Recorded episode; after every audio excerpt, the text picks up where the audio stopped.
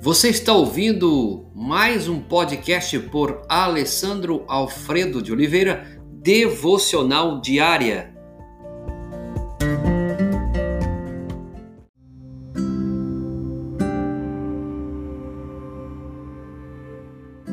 tema de hoje vamos falar sobre fortalecimento pela mudança.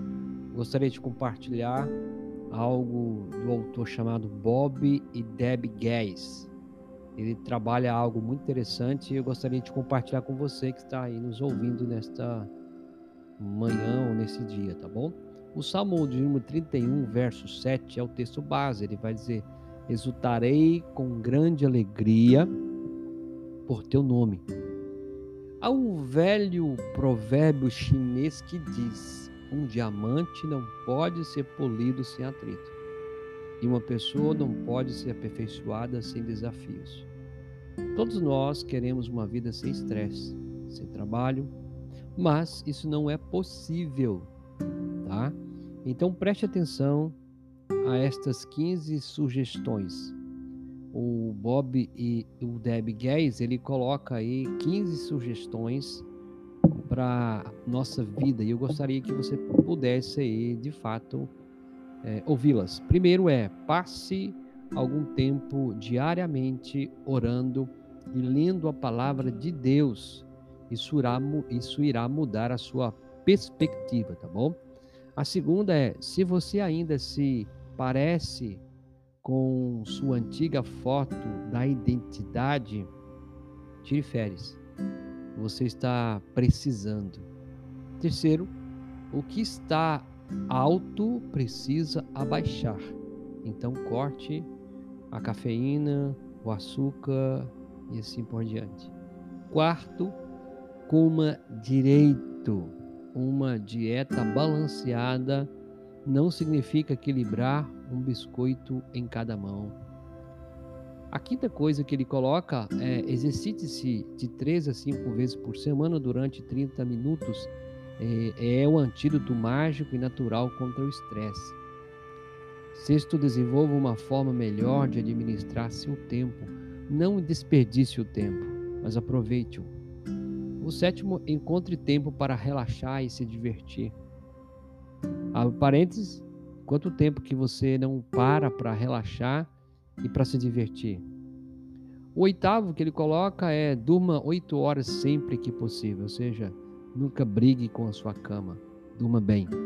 Nono, mantenha seu senso de humor. A disposição alegre faz bem à saúde, mas a tristeza e o abatimento esgotam as forças. Provérbios 17, 22. Então tenha senso, senso de humor a cada dia. Décimo, comece a contar as bênçãos. O salmista diz: Bendiga o Senhor a minha alma, não esqueça nenhum dos teus benefícios. Então conte as bênçãos, conte mesmo. É, décima primeira, quando falar consigo mesmo, diga a coisa certa. Então, suas palavras o afetam mais do que as outras pessoas ao seu redor. Então, cuidado com as suas palavras. Décimo segundo, simplifique sua vida eliminando os entulhos.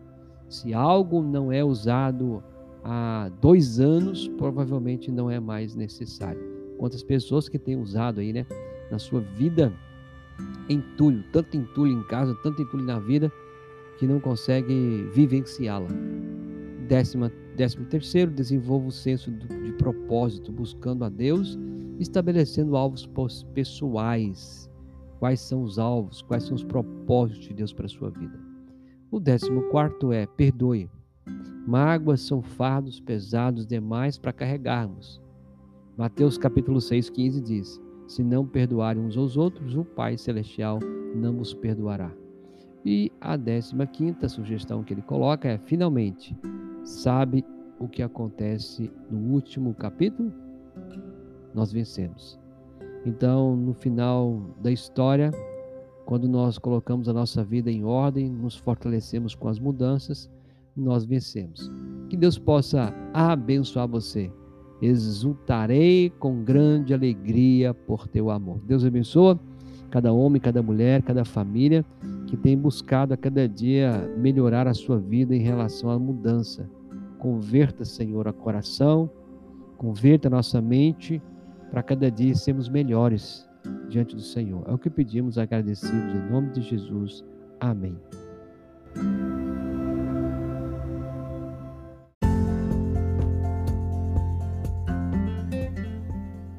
Você ouviu mais um podcast devocional diária?